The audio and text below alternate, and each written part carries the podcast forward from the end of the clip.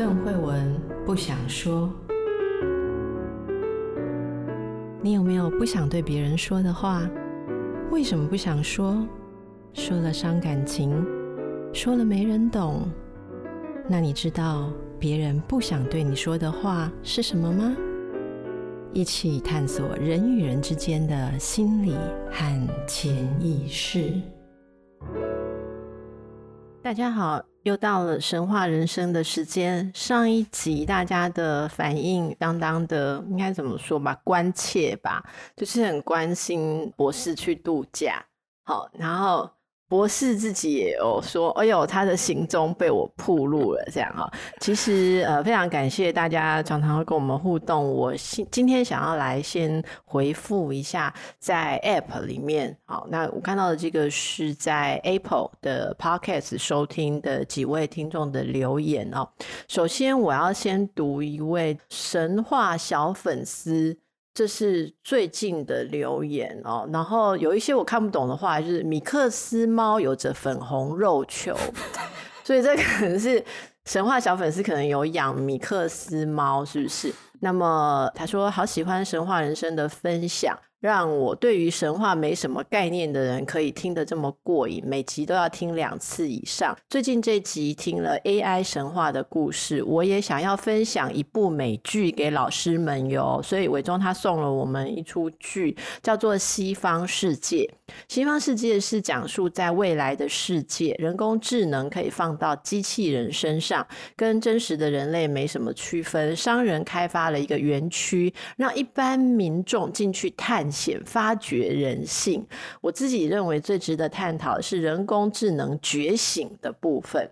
好，那希望老师们看过会喜欢。我想也是期待我们可以再做讨论，就是人工智能觉醒这件事。哎，这件事真的很多听众朋友都很有感觉了哈。然后下面这个就是 Doctor Mac，你可以想象 Doctor 就是为 Doctor Mac，所以他对神话也很有 AI，很有话想要说哈。然后呢，首先要谢谢 Doctor Mac 啦，因为他。应该是想说抖内我们，然后在抖内的地方可以留言，没想到抖内的格子没有办法装下 所有他的留言，所以他又很辛苦的在这里再打一次哦。那上一次讲那个 AI 的时候，我们这位 Doctor Mac 说他赞同你的看法，伟忠。好好，谢谢。他比较赞同你的看法哈。啊、他说对于我不相信科技的进步，人类的想象会改变。好，不管科技怎样进步，怎样做出另外一个元宇宙，就是伟忠你讲的这段话，他非常有感。然后我们 Dr. Mac 说，就我粗浅的了解，所谓的 AI 的原型是为了复现人类的思考。并不只是要人类的运算变得更轻松、更快，因此，如果要让 AI 更进步，就要更了解人类的大脑。可是现在人类对于大脑的了解还没有达到统合。哦，所以呢，在这个之前，AI 的进步都还会停留在减少运算资源，得到精准预测。我想这个意思就是说，AI 现在被我们用来就是一个简化计算的工具吧。是，因为你如果想要像我们讲的那样子，成为一个大脑的。重新展现，你自己要足够了解人类的大脑，是，可是明明就还没有被了解，所以你不可能做出什么东西来。嗯、我觉得这点我个人也非常同意哈。然后呢，最重要的一个就是他告诉我们一件事，我觉得这个我们下次可以约新宇再谈一下。他问过深度学习的专家哦，就是 AI 的专家说，任何的深度学习模型是否可以不先预设模型而跑出资料集的最佳解？而专家说是不行。这个意思就是，都是要人类先设定模型，然后你就是还要设定这个模型，倒资料进去模型，然后再出来，所以它不会有独立的状况，就有点像伟忠讲，就是我们现在还没有到那个程度啦。好，那最后一个问题，下次趴给新宇好了，因为我们 Dr. Mac 说，不知道在小说里面有没有谈到关于想象力，因为 AI 是没有想象力的，欸，所以他跟你真的。蛮有共鸣的哦，嗯，所以这个你有没有要回应什么？我回应一点，这刚好跟想象力有关，但想象力又可以回到前面的模型的问题。这几年我在寻找答案的其中的一个问题，就是人到底是先有想象力还是先有理解能力？我们是先需要有想象力，然后才去认识世界，还是我们先把世界上面的所有的资讯放到面前之后，来整理了解它？嗯、那我现在是越来越趋向是我们天生先已经存在的这个想象力的能力，然后我们透过我们的想象力去接触我们原来不认识的东西，嗯、而不是由。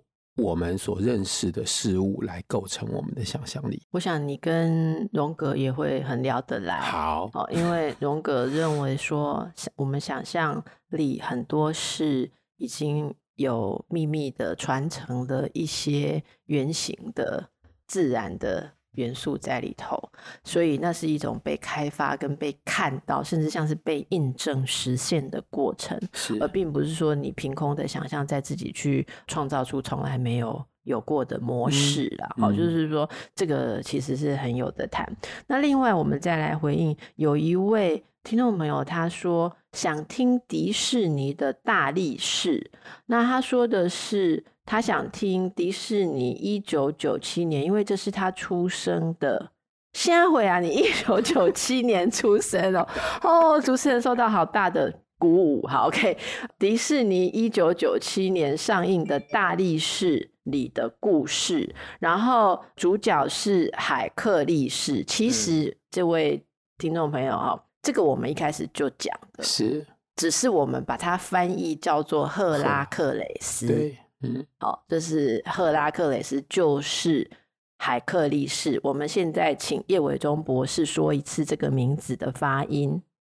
a h a k l e s 可以翻成海克力士，嗯，也可以赫拉克雷斯，对，对吧？嗯，OK，所以这个其实是欢迎你可以回去听。然后他问了伟忠一个问题，耶，叶博士，你可不可以推荐比较文学或好读的希腊罗马神话读本？哎，亲爱的听众朋友，你又要比较文学，又要比较好读，比较文学就没有比较好读啊。所以他特别问叶博士，是因为他说法文版也可以，耶，他也可以读法文的。所以你有没有要好这个推荐他一下？我如果要推荐的话，我会先推荐你读原文，就是读希腊文或者是拉丁文。关于神话著作的翻译，那不管是读英文的也好，或者法文的也好，比方说欧维德的那一本《变形记》，那我非常喜欢牛津大学的那个英文翻译本，所以大家都可以透过英文去读那一本。我自己现在在慢慢翻译，我不知道我以后可以翻出多少欧维德的《变形记》的故事。然后最容易入手的一本就是邓医师提过好几次那本 Hamilton 的神话，有中文版，有中文版，而且翻译的很不错，很流畅。嗯，嗯对。然后他的故事的介绍相当的详尽，虽然有时候我跟他的观点不太一样，但是我觉得那本是最容易入手的一本书。然后另外还有一本，应该是猫头鹰出版社翻译的法文作者，叫做维尔农。我一下想不起来他的书名是不是什么宇宙天神人之类的。他是研究神话的专家，他在里面一方面有用他的方式讲述神话，另外一方面有把他对于神话相当个人的诠释放进去。那有些诠释，我觉得。非常的特殊，然后让我们看到这个神话很独特的一面，在他之前从来没有人想到过的东西。所以这几本可以推荐给我们的听众朋友。好，那今天我特别还要回应一位是我们的听众小虎妹妹。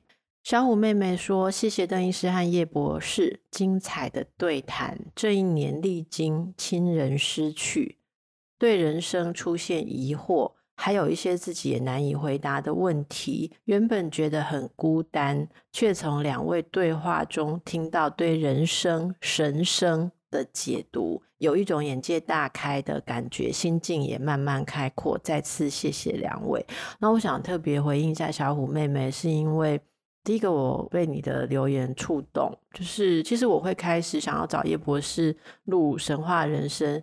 也是对人生出现一些 疑惑，就是人总会在某种低潮中，想要去寻找一些真正可以碰触情感最深处的东西吧。嗯、所以，我们今天要讲的，我想也献给小虎妹妹，因为这也是关于一个跟亲人分离的故事。那叶博士有要跟小虎妹妹说什么吗？我会鼓励小虎妹妹多写作，就写作，把你自己的情感写下来慢慢写。然后写作就纯粹的是写，不需要预设你要给什么人看，但是你可以自己把它写下来。既然你这样说，那我会跟小虎妹妹说，如果你跟我一样哈，眼睛不是很好，然后又很。很懒得写，你也可以录下来啊，对不对？嗯、你可以开一个 podcast，、嗯、对不对？嗯、那今天要说的是什么跟亲人分离有关的事情，是有一点节气的。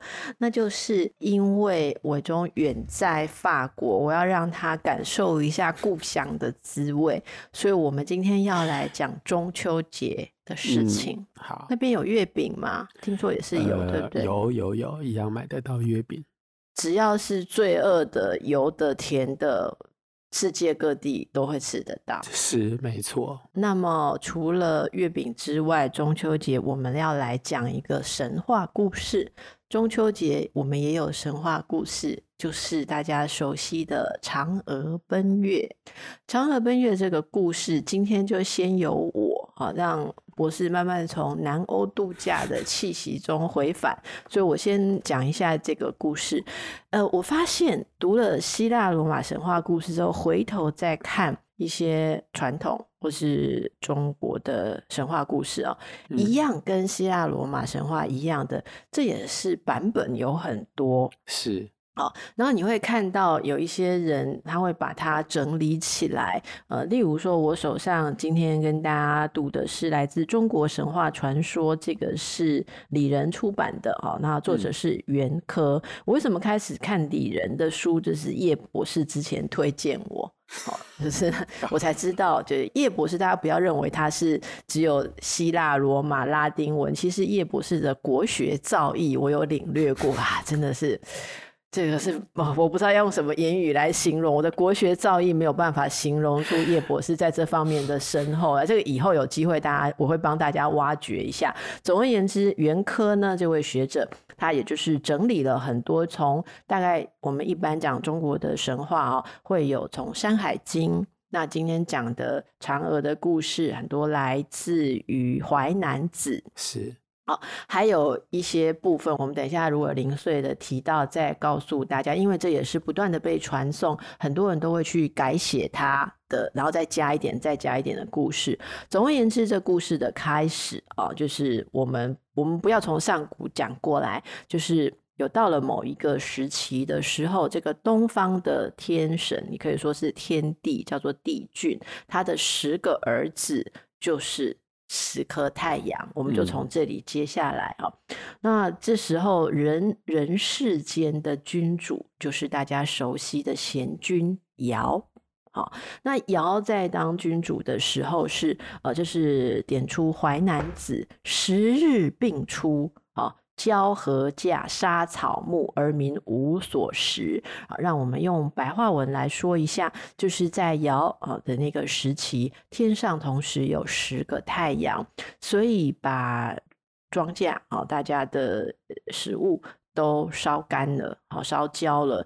呃，人民苦不堪言。那在这个时候呢，呃，看着人类受到很多的痛苦，其实天神也觉得不能不处理一下，嗯、所以帝俊呢就派了羿，哦，羿是应该是东方版的赫拉克利斯，一点都没错。天帝还送了他一把弓，让他来做这件事。所以帝俊就派羿啊离开天庭，降下人间，要来处理这一个麻烦。那他降下人间的一天，帝俊还赐给羿一张红色的弓，一口袋白色的剑，不但华美，而且坚固锋利。因为古书的记载比较简略哦，所以在我读的这个版本里面，就说到底帝俊嘱咐怎样，我们无从考察。到底是叫他吓吓他的这些太阳儿子们，还是把他们做掉？哦，其实我们现在找不到资料。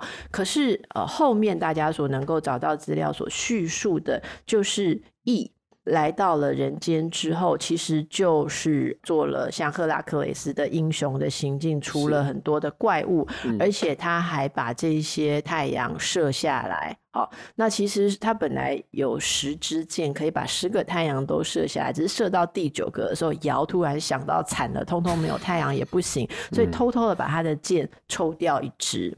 问题是，当他做了这些事之后，他自己觉得做得非常好，然后在他最后杀死一只呃凶猛的野兽，也算是一只野猪吧，哈，他就把这个猪。剁碎，以我们一个主妇的描述来讲，就是弄成绞肉，然后下去蒸，加点酱油啊、调味料，做成肉糕，要来祭祀天神。嗯、就是说，哎、欸，我完成了这么多的任务，然后我也荣耀你。没想到天神非常的不开心，他当然不开心喽，因为他应该没有期待意有权利射死他的九个儿子。好，那所以这后来羿据说就被贬下人间。就不是神了，就被贬下来。好，那我们看到的这个版本是如此。好，那跟着他下来的有一位蛮嗯无奈的，就是他的妻子。据说嫦娥本来也是女神的位阶啦，可是就跟着他一起被贬下人间之后，不知道为什么哦。那有一些传说就是说。从女神变成人，所以嫦娥蛮不开心的。最不开心的事情是人类的生命有极限，嗯、就我们之前常常在谈啊，会老、会丑、会死，也许会死，这个极限是让人最难忍受的。嗯、所以羿后来到了西王母的地方去求取不死灵药，那据说这个不死灵药是一种很特殊的植物的果实，很久很久才会结果，你还用特殊的方法把它做成不死的灵药，所以有时候你就算找到了西王母，西王母在《山海经》里面，它其实是长得非常特别的。也可以说是非常奇怪的一种生物，不是我们觉得很慈祥的，像、嗯、像什么娘娘那样子的样子哦。然后它其实会改变它的居处，就算你找到它，它身上也不一定有不死之药，因为用完了的话就会暂时缺货。好、嗯哦，那这位作者其实写的蛮幽默，他说就暂时也是会没有货，那就没有办法。可是刚好羿去找到它的时候。他对于一个为人间除害的英雄落得这样的下场，夫妻不睦，然后又得不到天神的肯定跟喜爱，就是一个落寞英雄。他非常的同情，于是就给了他这个不死的灵药。给他的时候，西王母的交代是说，这个药一份一个人全部吃下去的话，就足够。可以升天，就是回复当神。那就算两个人，你们两个人夫妻一起吃，两个人分的话，也是已经够你们不死。因为如果最烦恼的是死亡的话，这个一把药带回去之后，想要等一个节日。啊，这个就是问题啦！为什么要等一个节日呢？哈，这个有时候太浪漫也是会出问题的。所以羿等着要一个特别的节日，不知道是嫦娥的生日呢，还是结婚纪念日，嗯、他才要跟嫦娥一起吃。后来这里又有很多的版本，一是说嫦娥受到羿的弟子的逼迫，要来抢这个灵药。好，那这里就有我很喜欢的几个版本，为大家整理出来。第一个版本就是他为了保护这个不死之药。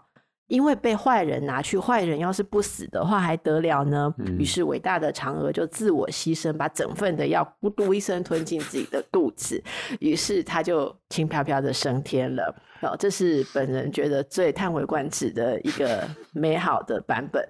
另外一个版本却说，嫦娥因为不想跟她的丈夫一起在人间不死，她还是想要去当她的女神。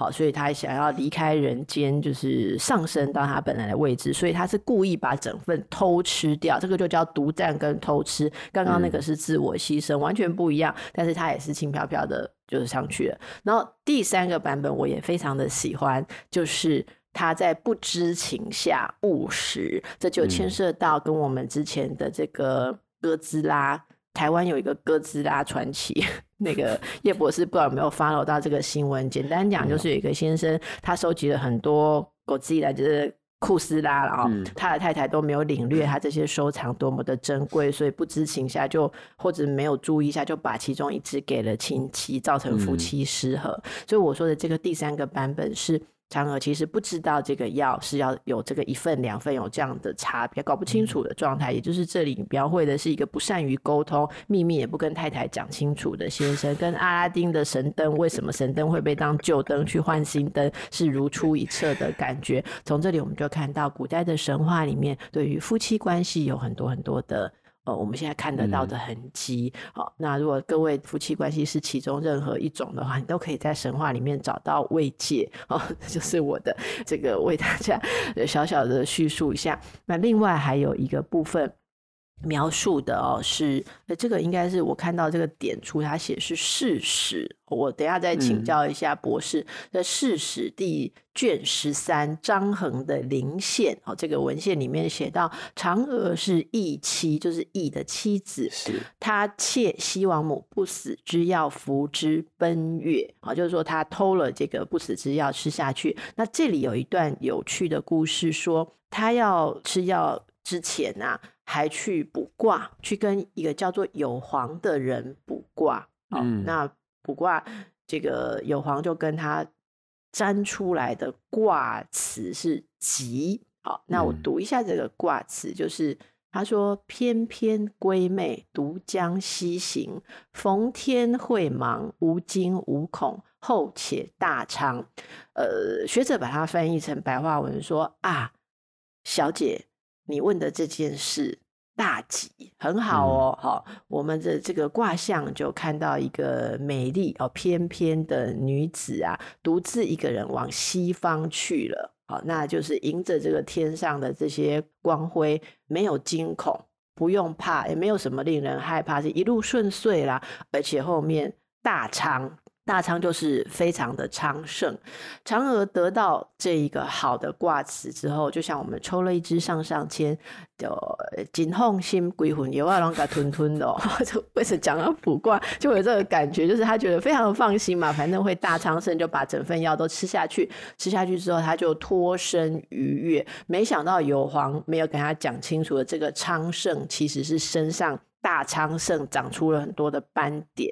那就是蟾蜍，因为蟾蜍其实一直是有某种昌盛的象征，你知道吗？为什么在其他的神话跟象征里面，那所以这个就是呃，《淮南子》也有提到，疫情不死之药于西王母。是，然后嫦娥这里叫做环娥，哈，横娥窃以奔月，然后这很多很多人都有写到《初学记》，另外一个文本也有写到脱身于月，视为蟾蜍而为月经。所以总而言之哦，这个袁科这位学者，我刚刚为大家读的这些资料的来源，他整理出来是说，上古的这一些神话对嫦娥是比较残酷的，都说他升天之后变蟾蜍。可是看到后面慢慢的一些演变，比较浪漫的书。书写就没有把它变成蟾蜍，可能大家觉得太不忍心了吧？好，好，所以这以上是我先为大家介绍的，在古籍里面啊，或一些比较通用的版本里面，对于嫦娥奔月的故事。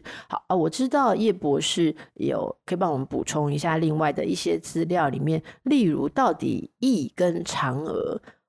到底是神本来是神还是本来就是人，一直都有争议。我这边有看到很多嫦娥本来就是凡间女子，好，那甚至羿也有说他本来就不是天神。那我们来请伟忠补充一下其他的版本。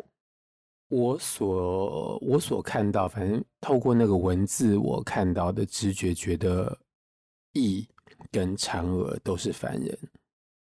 那羿在人间。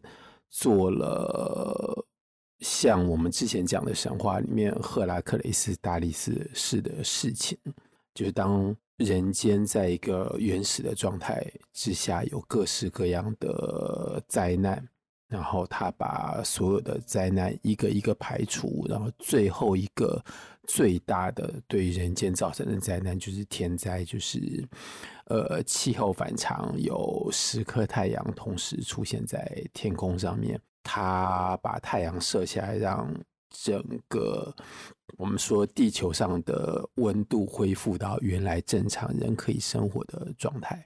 啊，他的妻子是嫦娥，他在做了这么多事情之后，当上国王的人是尧，而不是他。在故事里面，就是他在这时候跟西王母求取了不死药。那我看到的是他求了两颗。一颗他自己吃，一颗是给妻子吃。换句话说，他们俩吃完之后，他们俩的身份从凡人的本质就会变成一个，不见得是天神，但是会变成在人跟神之间的一个阶段，就他们不再会被人类死亡的命运所困扰、所打击。嫦娥在不知情的状况之下。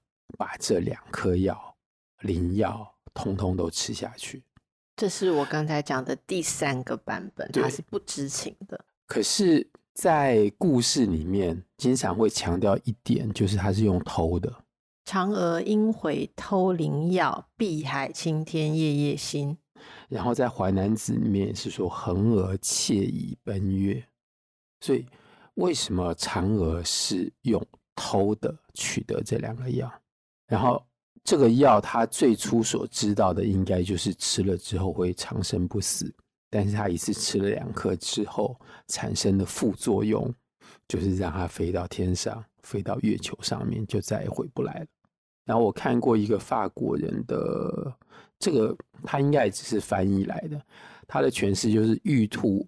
我们说玉兔在月球上面捣药嘛，那是他要把它。多吃的一颗药做回来，然后还给后羿，或者说，如果能够再做出这一颗，后羿就可以接过来，对，他就有伴了。这样，对，我所看到版本里面，我会直接把它当做是一般人，然后后羿心里面想要取得一个超出凡人的命运，他获得的机会。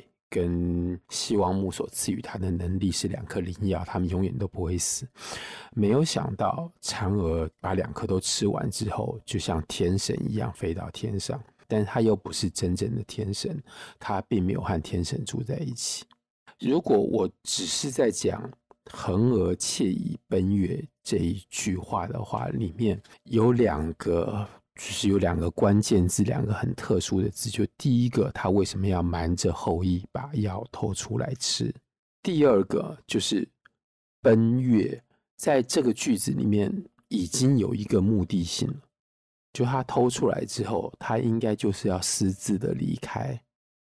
那他为什么要离开他的丈夫？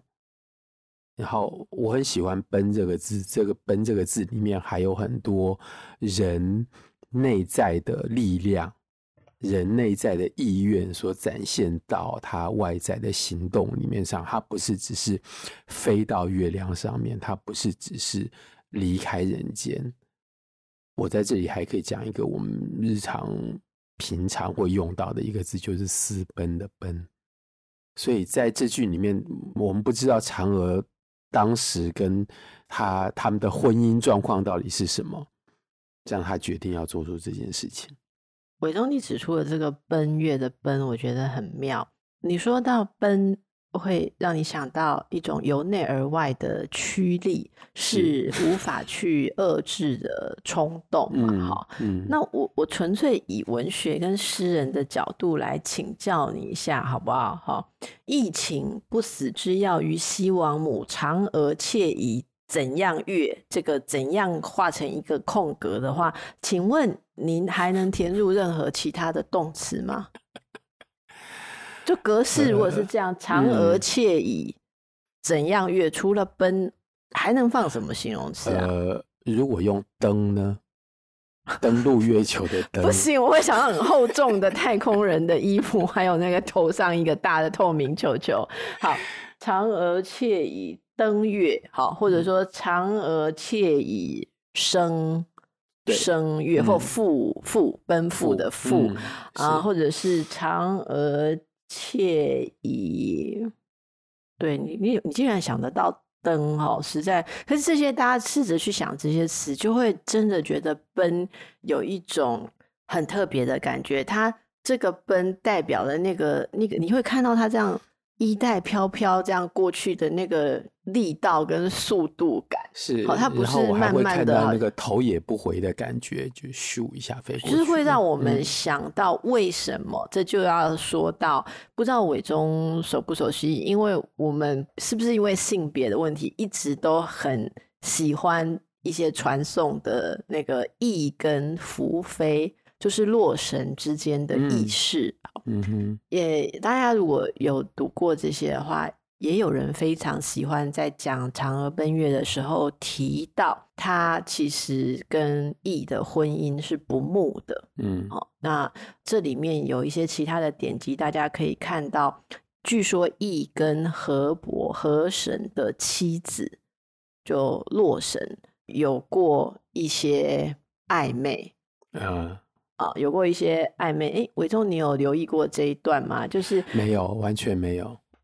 像这个《楚辞》啊，嗯，哦，《楚辞》里面就有写到哟，哦，这个就是伟忠这样子的学者比较会省略的部分，但是我们呢，小女子都很关心，就是老公跟外面的小三的代际。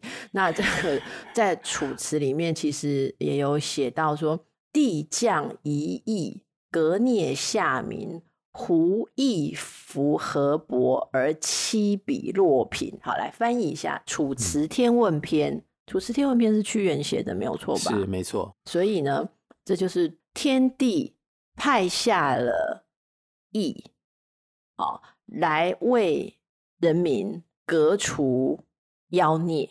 这就是前面帝降一役，革孽下民。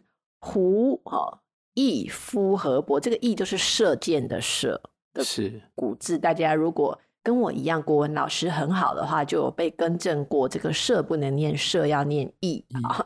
那我就意思说，这样子的羿，他有这样子的功业，他为什么又去射伤河伯的眼睛？其实他是射瞎了他的眼睛，在传说当中，嗯、然后去。七比落平，就是占人家的太太，这个诗意就是让大家推测说，这美丽的洛平，哈，其实就是我们所谓的福妃，然后就是福是一个宝盖头下面一个碧。好，那个福妃其实是跟义有过一段情，因为这里面又牵涉到河伯的故事。我们之后有时间可以来说一下河伯的故事，也非常有趣。大家不知道有没有听过河伯娶妻？嗯，河伯娶妻的神话也蛮有意思的哈。然后怎么样这个陋习被革除？我觉得这里面也很有启示。总而言之呢，河伯跟他的妻子。也是处的不是很好，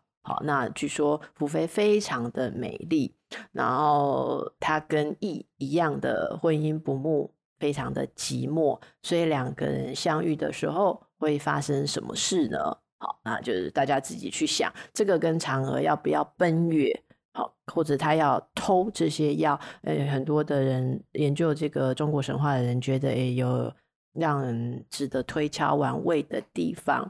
至于我刚刚说的这个洛神，然后就是让羿诶感觉心仪的这个落水的女神，她有多美呢？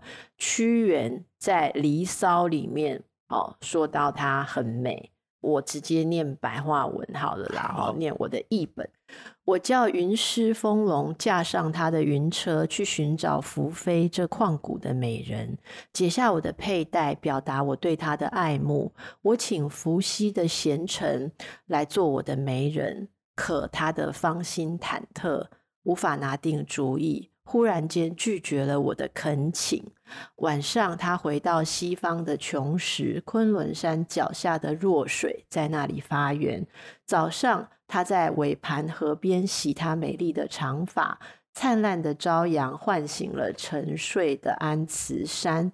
骄傲的女郎啊，隐遁在山林，空怀着绝世的艳姿，飘然不群。哎，他未免太无情又无理了吧？我只得离开他，到别处再去追寻。这是《离骚》里面的一首诗。另外，大家所闻名的，在那个时期，还有一个有名的才子曹植。是曹植，大家想到什么呢？小学生都知道，他是七步成诗吧？嗯。没错吧？没错，不是。博士是。三步就成诗了，没有，曹植要七步。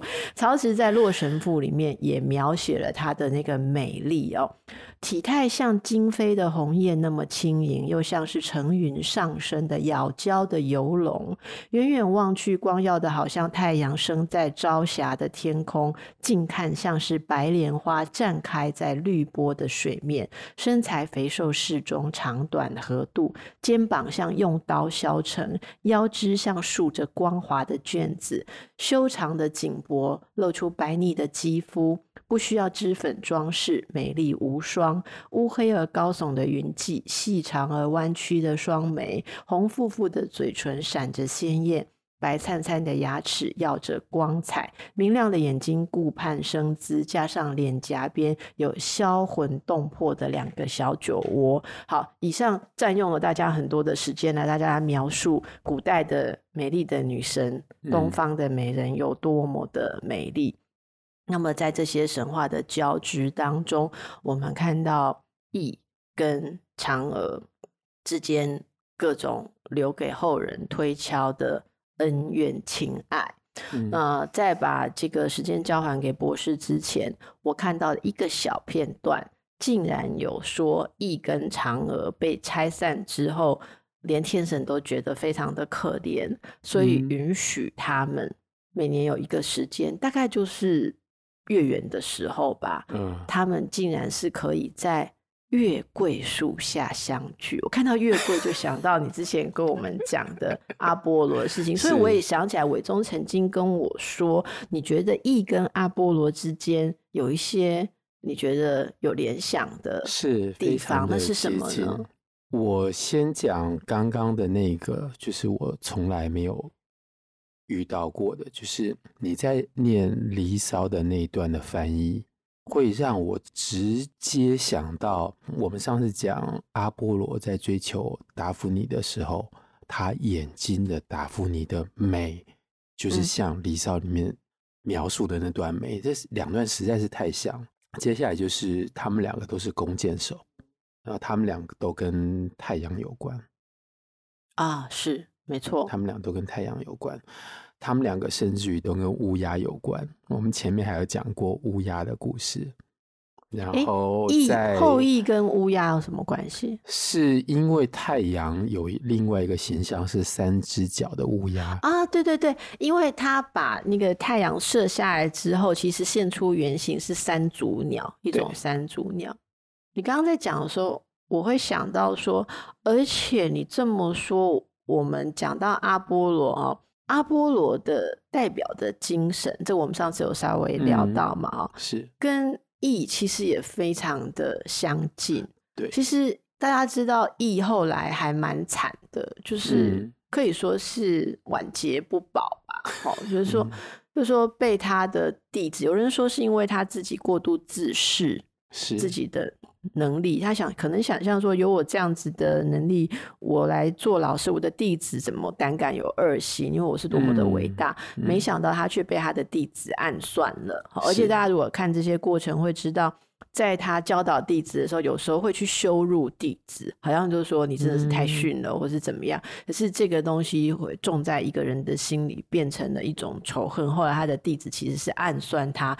这从古到今历史上很多的大将军都是这样莫名其妙的被后面呃一个你没有注意到的小人小人物。嗯而且他也不是技巧比你更高明就可以终结这个英雄的呃一生，我想这也是非常有启示。即便到现代二零二二年，都还有一次这样子的事情在日本重演。好、嗯，好，那这个是义的部分啊，我们有机会的话再说说。那就回到比较。浪漫一点吧，就是被我们这样讲了之后，吃月饼的时候有变比较不浪漫吗？哦，我们请伟忠来谈一谈他对于升天还有月亮的一些美丽的遐想。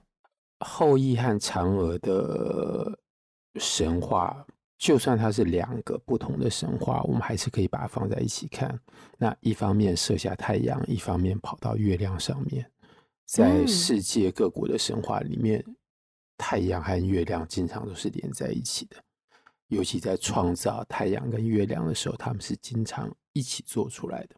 而且他们两个在后羿跟嫦娥的故事里面是夫妻，但是在其他民族的神话里面，他们经常是兄妹或者是姐弟。你说可以找到对照的版本，一个人射下太阳，另外一个人跟月亮有关联，这样？呃，不是，但是太阳跟月亮的本身就是有很紧密的关联。那就像那个阿波罗跟跟阿特密斯，对，一部分是像这样子。那我觉得我先讲一个在美洲印第安人的神话里面最常。一个在很多印第安民族里面通行的神话，就是为什么有太阳，为什么有月亮？那它有许多不同的版本。我讲其中一个最核心的，就是在一个人类的村子里面，有一个漂亮的女孩子，然后每天深夜晚上会有一个男的。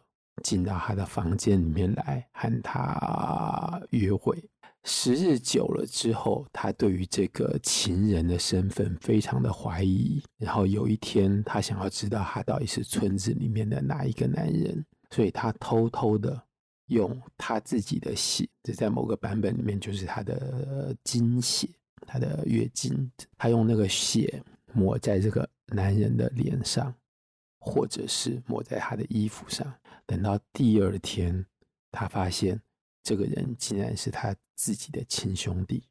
当他发现这个事实之后，他非常的愤怒，他要杀掉他的兄弟。当然，这个兄弟就开始逃跑。在逃跑的过程之中，或者是之后，他就变成了月亮。所以，月亮一开始是男的，然后。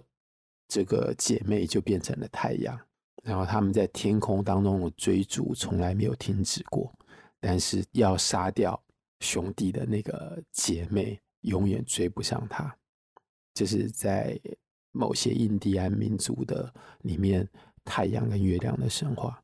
印第安神话里面对男性跟女性的这个印象原型，真的还蛮特别的。嗯。是男的逃跑，因为我们没办法不想到之前伟忠你讲那个恋父的故事，就是 Mira 的故事的时候，他偷偷的跑上他爸爸的床，爸爸发现之后其实震怒，所以是他要逃跑。对，然后这边是哥哥跑到妹妹的房间。然后妹妹发现的时候，妹妹其实是那么的愤怒，然后一个女性在追逐着要去杀她的哥哥。所以大家以后我们如果有机会谈到一些不同地方的，就不是欧洲。后来变成历史主流的神话的时候，嗯、会看到在一些不同的文化里面，对于男性跟女性，甚至对于很多人际的关系，有不一样的想象。好，好，那我们先在这里打住哦，就是大家也要有一点时间准备一下烤肉，还有这个吃肥 吃胖的事情。更多关于升天跟月亮的故事，伟忠帮大家准备了很多。我们可能就先欣赏完美丽的月亮之后呢，下一周哈，大家不会带着太多的眼光看不清楚月亮。月亮当中看到你会看到很多的杂点，因为伟忠要告诉我们，月亮里面有很多东西哦。你又要看到兔子，又要看到人，又要看到各式各样的东西的时候，我怕大家看月亮会看不清楚，所以我们下一周再继续来谈这些部分。祝福大家。中秋佳节愉快，也祝福伟忠在遥远的异乡。我不知道啦，可不可能你已经认为欧洲才是你的故乡？没有，它永远是异乡。嗯、是，希望你也都跟我们连在一起，好吗？谢谢。好，祝福大家。嗯、好，大家中秋快乐，慧文中秋快乐。谢谢，拜拜。谢谢，拜拜。